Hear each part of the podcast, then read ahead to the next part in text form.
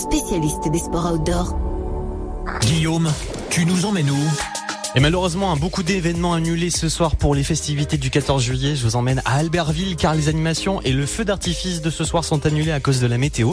Il en est de même pour le feu d'artifice et les festivités à Mieuxy et Pradly-Saumon ce soir.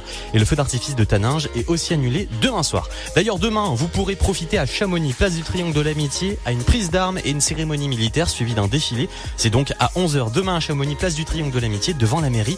Et à Cluse, pareil, demain soir, un concert spécial Johnny Hallyday vous attend par Et à 22h30, ça sera le tir du feu d'artifice.